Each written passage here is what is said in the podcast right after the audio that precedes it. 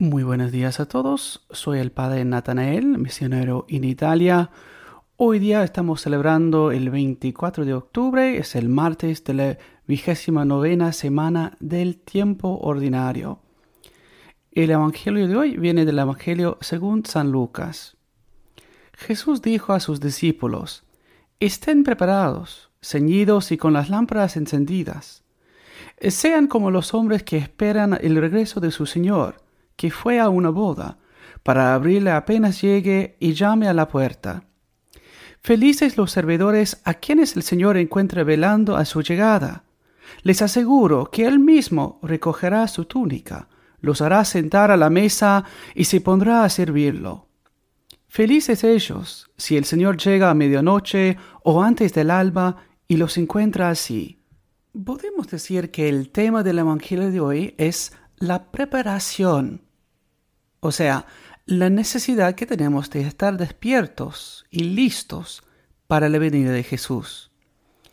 Nos llama la atención la indicación de Jesús a sus discípulos. Dice, estén preparados y ceñidos, ceñidos. Eso nos hace pensar sobre todo en la Pascua en el libro del Éxodo. Y de hecho es con ese lenguaje que la iglesia habla de la segunda venida de Cristo.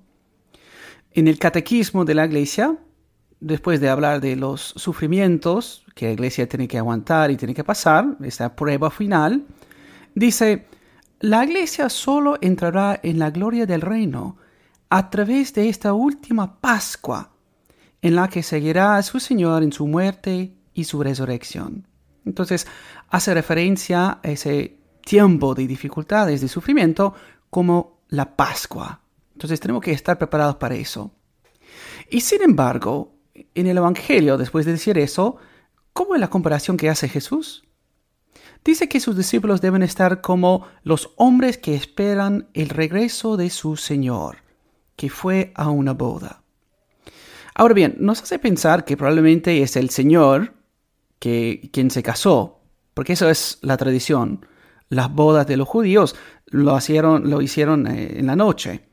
Entonces los servidores tienen que estar despiertos para dejar entrar el esposo con su nueva esposa.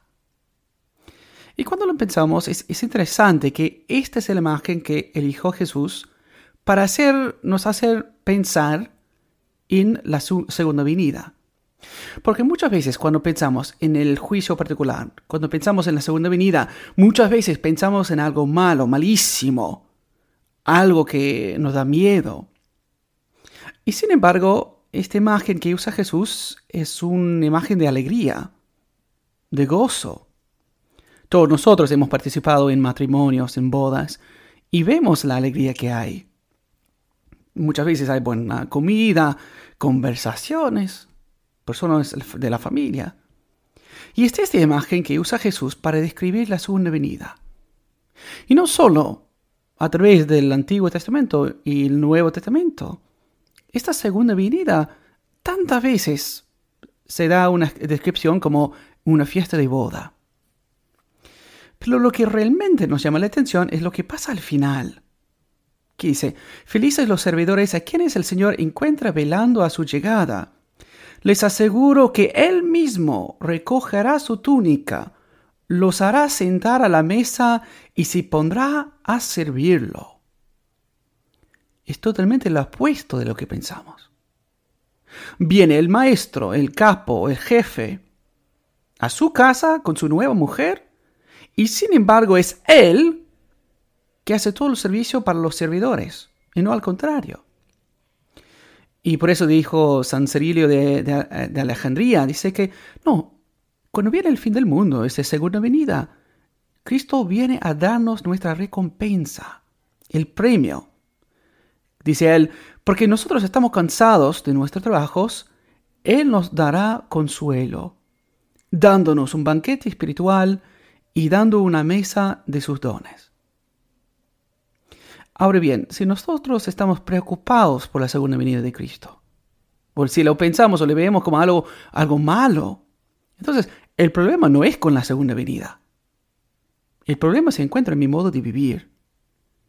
Entonces hoy día debemos pensar, ¿cómo vemos la segunda venida de Cristo? nos da miedo. ¿Y por qué? Entonces pidamos por intercesión de María Santísima, Reina del Cielo, la gracia de vivir de tal modo de merecer las gracias y los premios de la vida eterna. Que así sea.